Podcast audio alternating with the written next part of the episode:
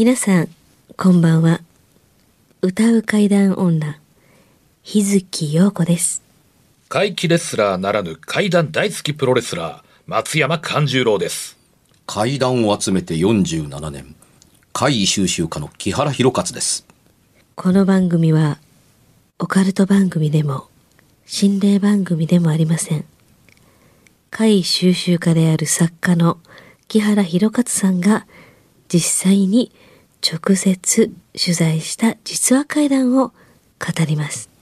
日本で唯一の怪談専門ラジオ番組です木原さんといえばあの今や伝説の実話怪談本、新耳袋シリーズの作者でもおなじみですよね。他にも、うずしお怪談やつくも怪談といったヒットシリーズも出版されてますよね。その木原さんによるこの世のものではない話、もののけの話、不可思議な話といった実話怪談を季節に関係なく毎週聞くことができるなんて、怪談マニアにとっては夢のような話ですよね。夢どころか悪夢よりも素晴らしいことですよ。それでは、あなたが最後まで無事にお聞きできることを祈ってます。怖い水曜日、存分に味わってください。いよいよ5月に入りました。ゴールデンウィーク真っ最中ですよ。ゴールデンウィークの真っ最中にこんな番組聞くか。そうですね。みんなどうしてんのかな？ね何してるんもうよ。我々あのゴールデンウィークとかあんま関係ないですからね。ゴールデンウィークだし、そうゴーストウィークになってほしいですね。ゴーストウィーク、あ、そうそうそう。うまいこと言いますね山田くんって感じ。いや、な、懐かしい。もう5月。今月末の31日で私誕生日で1個年取りますよ。あらららららまたまたこれいやは。ー、うん。本当に成人式を3回超えて2つですよ。あらまあ。若く見えるよね。ねいや、ありがといや、本当だってこんな金髪の人いないいないで。ですすよね。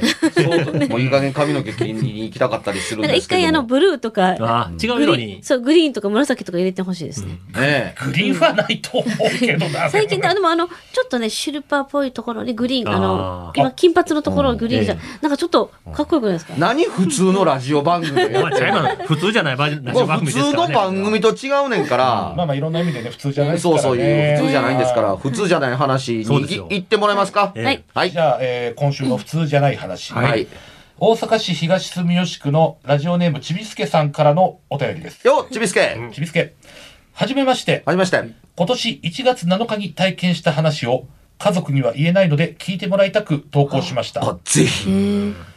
私は嫁と小学6年、4年、1年の5人家族です。うん。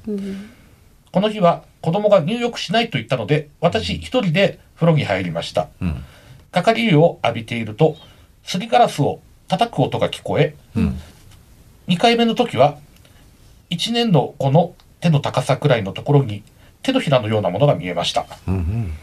お風呂入るの？と声をかけ、扉を開けると、誰もいませんでした。階段の上り下りの音がしなかったのに違和感がありました。入浴を終え2階に上がり、みんなに下に降りたか聞くと、誰も降りてないとのことでした。このような出来事に耐性がある私一人の時でよかったと思います。子供らが一緒だったらパニックになり大変だったと思います。というお便りです。うんうん家族に話されへんのは、つまりパニックになってもらったら困るということ以上に、はい。お風呂に入りたくないと言われるから困るという事情が、あのーことでしょうね。透け薄けてと見えるわけだったりしますけれども、はい。まあ一人でよかったというぐらいですから、はい。普段は一人で入ってないんだな、お子さんと一緒に入ってるんだうん。なっていうのも、まあまあ読み解け。えーますよね。で、えー多分脱衣場とあの浴室との境目のガラス戸がすりガラスである、ですね。うん。ということなんでしょうね。うん。で、このガラス状のものを中から外に対してですけどね、中のものが目撃するしかないわけですから、うんあのー手のひらか何かをパンパンと当てる手の系の怪怪異というのは、はい。あのードアをコンコンとノックする怪異の次ぐらいに家で多い怪異の部類です。ああ、やっぱりそうですか。やっぱコンコンの次ぐらいにやっぱパンパンはやっぱ多いですね。多いよね。うん。あのーあつくづく思うんですけどね、うん。何かエレメント的に理由があると思ってるんですよあの、理由がわかるからということで言いたいのではなくて、うん。あのーガラスの向こうで手を叩くとい、あの、手のひらをね、パンパンとやってるということが言いたいわけではないからなんです。ええ何が言いたいかというとね、はい外から帰ってきて、無人の自分の家の中からガラス戸が、の、に手がパンパンという目撃例って、ほぼないんですあよあ、。聞いたことないですね、確かに。そう。まあないでしょ、ええ。ところが家の中からうん、外からパンパンとか外から覗く、先週の放送もそうですけど、ね、外から覗いて。外から覗くっていうような、うつまり外から帰ってきて、家の中に誰かがいて、こっちを見ているって、うん。え、誰？って言って、大概こういう場合は、え、泥棒につながるわけですよね。うんそうですね。これに近しいことだから、うん。起こらないのと言わんばかりに、中にいるぞとか、あの、というような信号とおぼしきものってないのに、うん家の中にいて、入れてくれと言ってるの、うんここにいるよと言ってるのっていう、どっちなのっていうような形でのサインはあるんですよ。うんそうですね。うん。あの、同じようにノックは家の中にいて外から、と叩かれるっていう回はあるのに、さあ、家家の中に入ろうかなと思ったら、うんと、中から叩かれるっていうのって、ないんですよ。ない聞いたことない不思議ですね。うんほんまや。なんでないんや。うん、だから、ドアを叩くというノック、うん窓ガラスの向こうに見えるというだけのエレメントだったらどっちもありでしょ、うん、そうですね。にもかかわらず、どっちもありじゃないんだっていうんだったら、理由があるはずなんです。うん、うん、あの、会議に理由を探ろうと思うきっかけって、こんなところから持っていくわけですよ。あの、逆はどうしてないの？うんうん。という考え方ですね。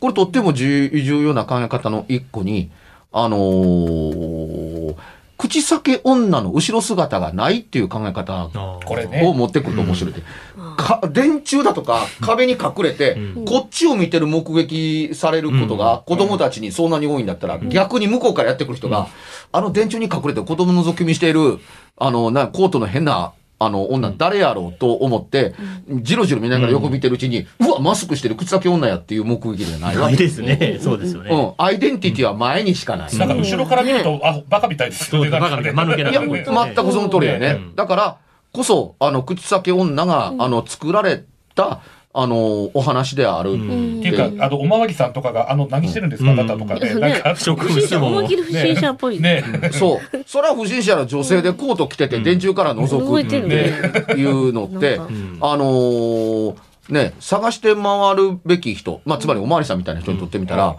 これは、あの、不審者の行動以外の何者でもないですもんね。ない。だって、ストーキング行為かなと思うから。うんもしくは探偵かなみたいな。そうですね。体調悪いんですかね、電柱にもたれてて、みたいな。あー今時探偵がそんなど素人みたいな真似はせえへんと思うんですよ昔のね、昭和の時わ代。かりやすい昭和な。ですわ。うん。だからね、あの、表にしかアイデンティティがないわけだから、んあの、作り話の噂が広がった結果であるということというのは、あのーね、目撃が一方通行の偏りしかないことで分かったりするんですよね。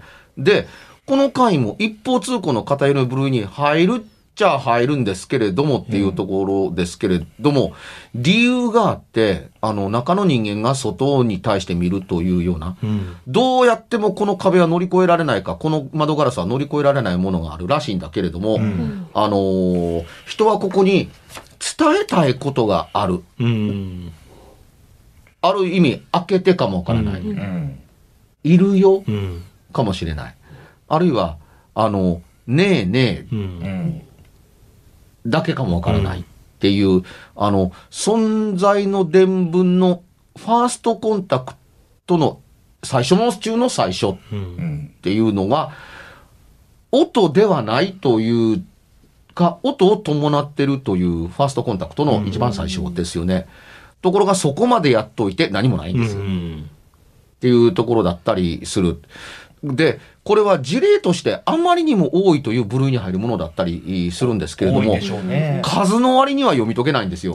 情報が少なすぎるんですうん。ここでどうやら目的を達してるらしくって、気づいてくれたり声を出してくれたりするとどうやら終わるみたいなんですよ。叩いたら目的達成みたいな窓とか。まあ、気づいでパッと気づいてくれたなと。そうですというね。ことで。物理的にそのすりガラスを叩けられたらなんでそもそも風呂場の中にいきなり入ってこうへんねんとか思っちゃうんですけど。まあ、全くその通りやね。うんうん。あのーで、なんかね、多人数がおる時ってあんまないんですよああ、。一人で風呂入ってる時とか、一人でトイレ入ってる時とか、確かにっていうのが多いんですそうかね。、一人暮らしの方とか、うん。家族みんなでリビングでテレビを見てる時にパンパンと手が叩かれてみんなが一斉に振り返る。あんまないんですよ。確かにそうですね。見た今の、見た見たって、テレビ見てる場合なんちゃうんガラガラガラそういうことあんまないから、うん。どんなに家族一緒に住んでる家でも目撃体験する人が一人だったりするから、これも多分ね、怪異と無関係ではないのかもしれないと。思うんですけれども、これもね、先週と同じで、多分ね、気づいてくれて達成してもうないでしょうんっていう類のものではないかなと思うので、まるであの、うん、どう言えばいいんでしょうね。なんか、通り魔的体験をしてしまった。通り魔か。前回も今回も、現れ方が違うっていうだけで、意志の強さはもちろん顔があった方がすごいのかもわからないけど、うんあの、手が伝えんとすることっていうのって何があるのかっていうと、生きてる人間がでは読み解きようが結構なかったりするんですよ。ただ、行為から言って、生きてる時に、あの、呼び出してるのと、うん同じようなもんだとは思うんですよ。うん、ただねっていうに、これもね、十分考えるべきことの部類に入ると思うんです。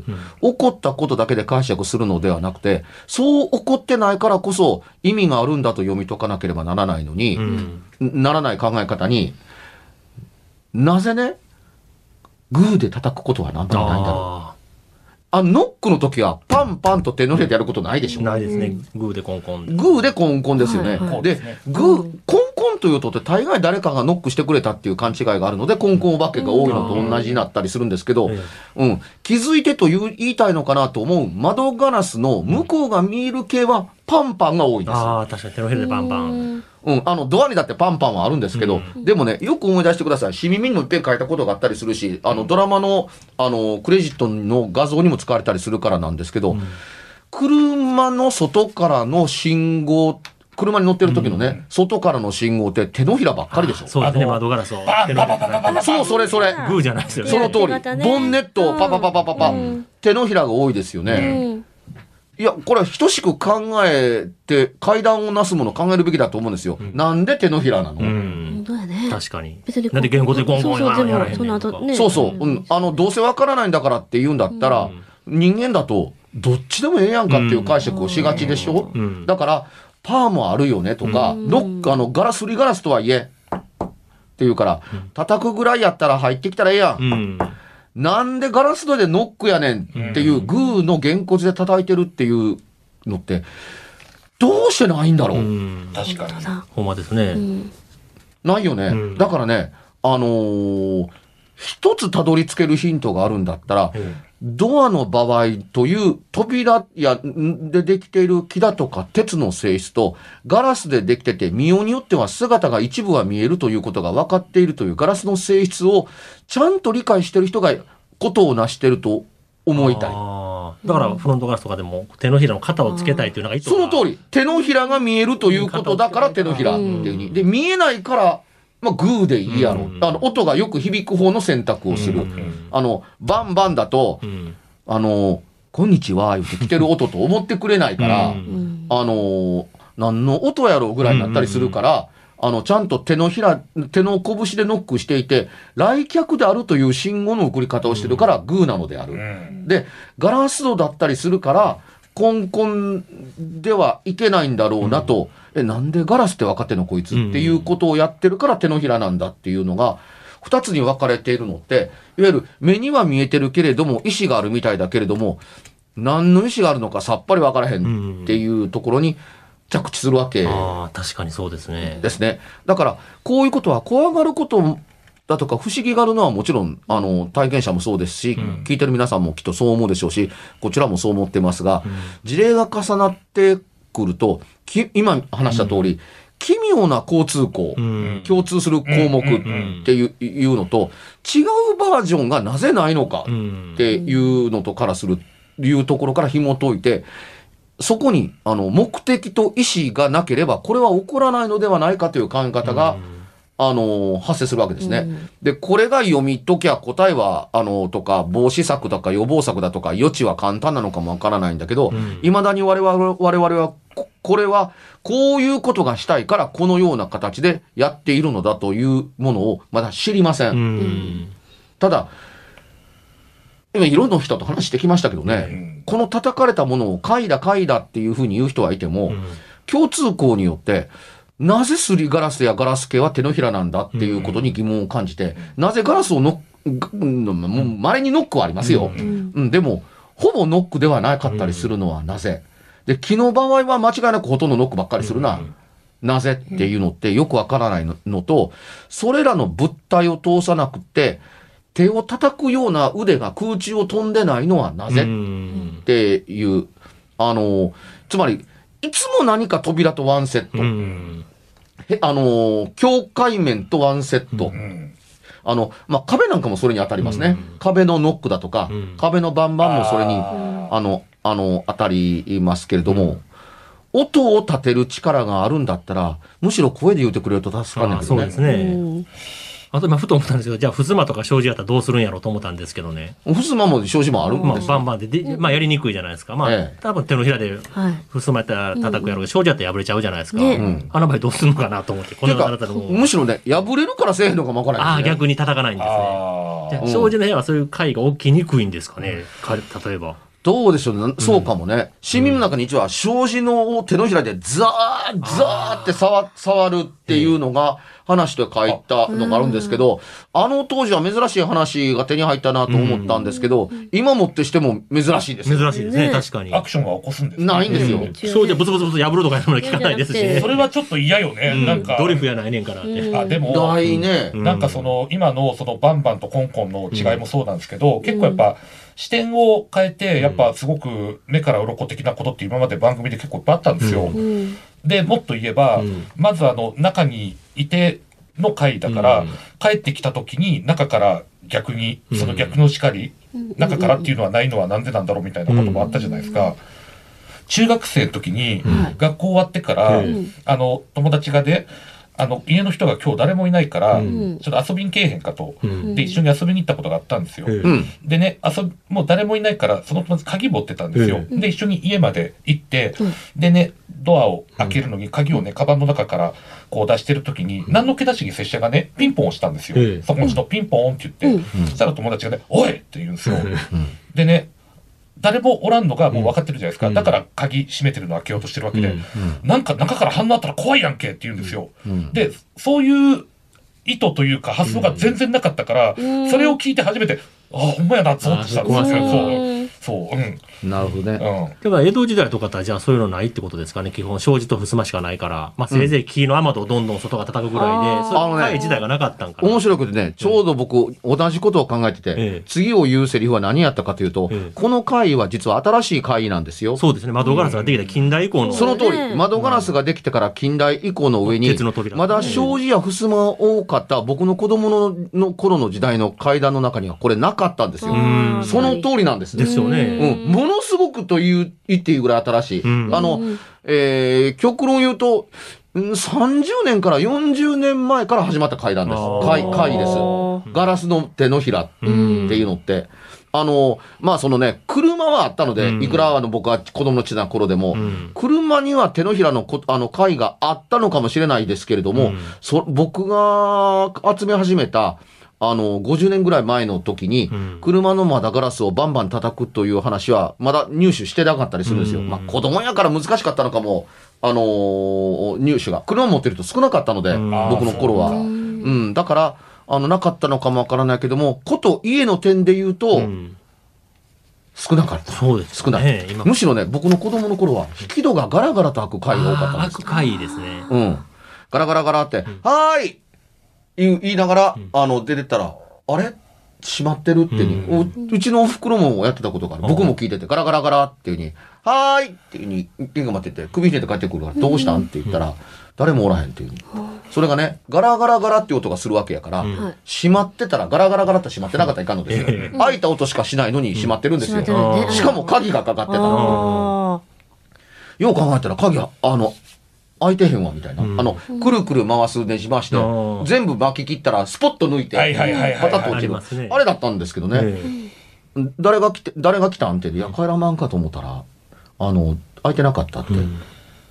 などうやって閉めたんって言ったらいやいや開きっぱなしでもなかったみたいな。うん。だそんなことがあったりするけれどもだけどもその当時の時代にあった生活様式に会が合わせてるから、うん。慌てあわ現れているものは古さを伴った昔の由来のものではないんだろうなと思うんですよ。あうん、佐々木君実に素晴らしい指摘です。僕もそう思った。ん。昔はどうしてたんでしょうね。うです。ね。じゃあやっぱり存在のアピールがメインなんね時代とともに変わるんですか現代的に合わせてくるんだですかだから中に、うん。中に入りたいんだったら、うん。ガチャってうん開けて、その入ってきたと思わせてもいいわけじゃないですか。で、行ってみたらしまってたいや、やっぱりね、日本の会議なんですよ。文化的なもので。うんあの、障子や襖は叩くもんじゃないから叩かないんですよ。うんで、ガラスやあの扉はノックしていいもんだから、た、まあ、叩くんですよ。うんでね、えー少なくてもヨーロッパやアメリカのその来訪者的会談っていうのはノックなんですうよ。ん。あんまり手のひらないです。うん。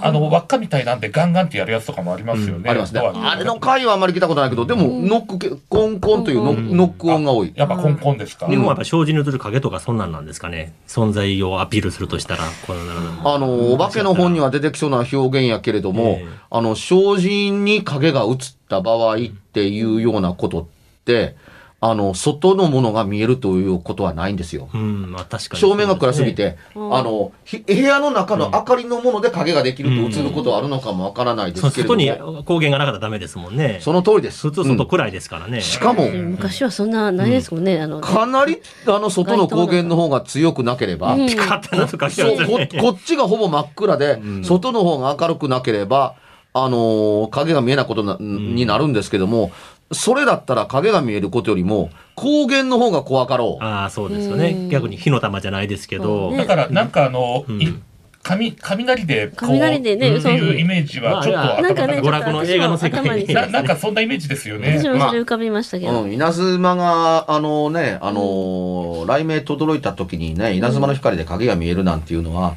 東映動画の空飛ぶ幽霊船の、あの、表現みたいなもんで、あのー表現としては、あのー見せかけとしてありだけれども、うん芝居がかりすぎててバカバカしい。ね、もう歌舞伎とかの世界ですね。影が障子に映ってとかいうのはもう。うんその通りやね。うん。だから、極めて、あの、近代中の近代から始まったことだったりするけれども、うんうんこれをやって、あの、現れなければならない理由というのが、未だ謎が解かれてないけれども、うんあの、あまりにもよくあるので、この人の話をデタラメ扱いする気はもちろんないんですよ。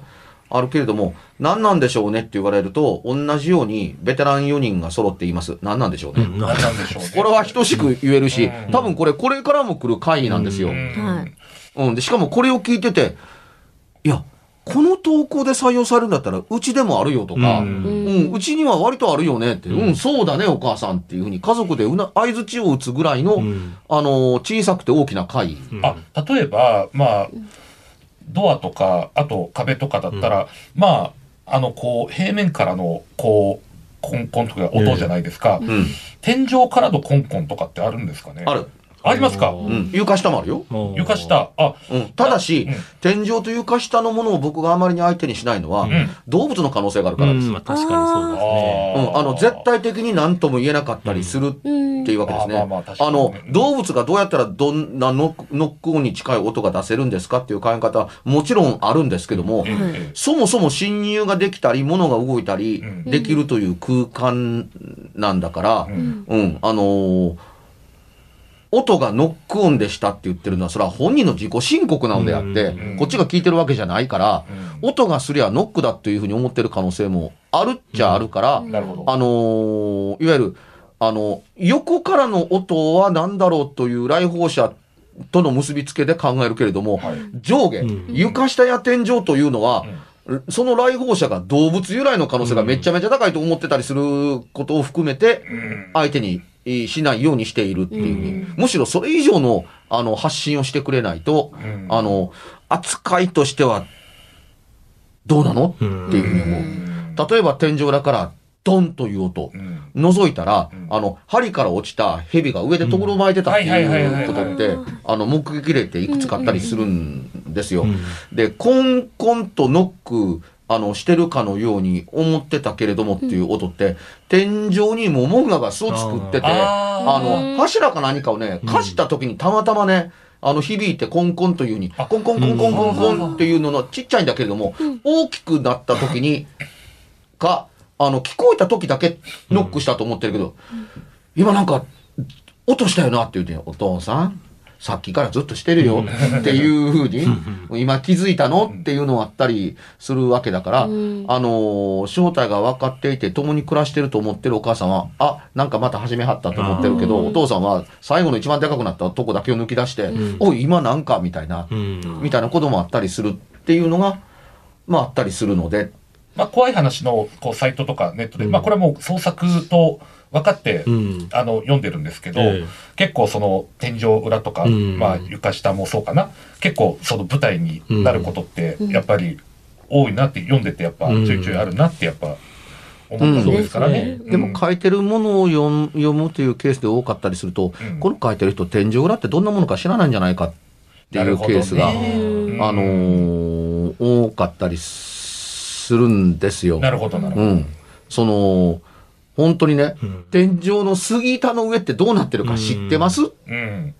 ていうふうに、少なくとも拙者は上がったことないです。はい。あの、実はね、天井裏のコンコンの時に今、桃子の話をしたでしょ、はい。杉板を叩いてもコンコンとは音がしないんですよ。あ僕もうち日本建築の古い家でそうなんですか？あのイタチがおったことあるんでね、うん。もう薄い天井板にしてドーン言ってタタタタタタって走る音がしますそうから、そうそう。そう、コンコンってねちゃいますね。針だとか柱を叩くことなんですよ、実は。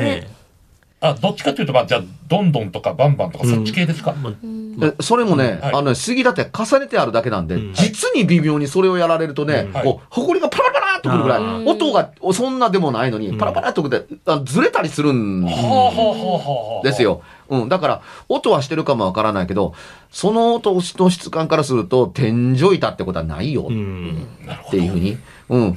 で、音を立てるものは杉板と、うんあの、針みたいな太い木の、木の、あの、樽で渡してあるようなもんだったりするわけだから、そんなに軽い音がするもんかなとそうかで、すね、うん、ことがあったりするので、音の性質と状態とが合うてなかったりするから、書いてる人は、それを書くと判断するときに、天、まず、天井裏って、天井ってどうやってできてるか知ってる？うんっていうふうに。うん。ということは、あの、人が上に上がって、なんかこう、動き回ったりとか、やっぱ、そういうそう簡単にできるもんではない。少なくても、そうですよね。あのー杉板というか、天井板というところに足をどこを踏んだら、ボコンと抜けます。踏み抜きますから、ね、踏み抜きます。僕も踏み抜いたことありますからね。マジで何してんすか？あ えイタチ捕まえて、ね、イタチ捕まえるんですね柱の横割れてズボンって足踏み外して、天井板破ってもたいうことが。やっぱうん。危ないですよね、ええやっぱ。ある程度の構造のを知らずして、ええ。あの、回と認定が早いっていうのは、それはちょっと違うんちゃうかなと、うん。あのー思うんですよ。な。るほど。うん。だから、あの、川とと、イオンがしたからっていうので、怪異だっていうふうにすぐすぐ、すぐむ結びつけるのって、まあまあ違うと、あのー思う。そうですね。音はちょっとね要注意しながら判断した方がいいっていうのはあの思いましたね、日常にね、あることだからこそね。うん。うん。うん。あの、この人の、あの、投稿、今回の投稿で、あのーまあ、あの、これが、あの、立て続けに起こるんやったら、うん。もっと面白い、話になるっていうだけだって、うん。一回ぐらいだったら、先週と同じです。うん。まあ、そんなこともある。うん。まあ気にせんでも大丈夫。気にせんでも大丈夫っていうふうに、あったことそのものが珍しいことは分かってますけど、珍しいものと出会いましたね、うん。以上のものでもない、ありますよ、そういうことはっていうふうに、なんでか分かりませんけどっていうだけで。体験が今年の1月7日らしいんですけど、そうですね、うん。また何かあったら送ってほしいですね。そうですね。あれからね、少し経ってますんで、なんかまたあればね。というかね、あのー怖がらないように子供さんにお話ししなかったっていうのはわかるんですけど、ええちょっと話をを逆にして、ええ。子供さんにこういうことはなかったかって聞いてみたら、実は子供はおのおの体験してる可能性が、うん。あるかもしれないですね。ある実はお父ちゃん何っていうことをやってて、いや、今のお父ちゃんの手とちゃうやんか。うん。あの、いわゆる高さだとか大きさだとか違うからっていうので、お父ちゃん怖がらせてもいかんから黙っとこかっていうのをやっている可能性はないとは言えない。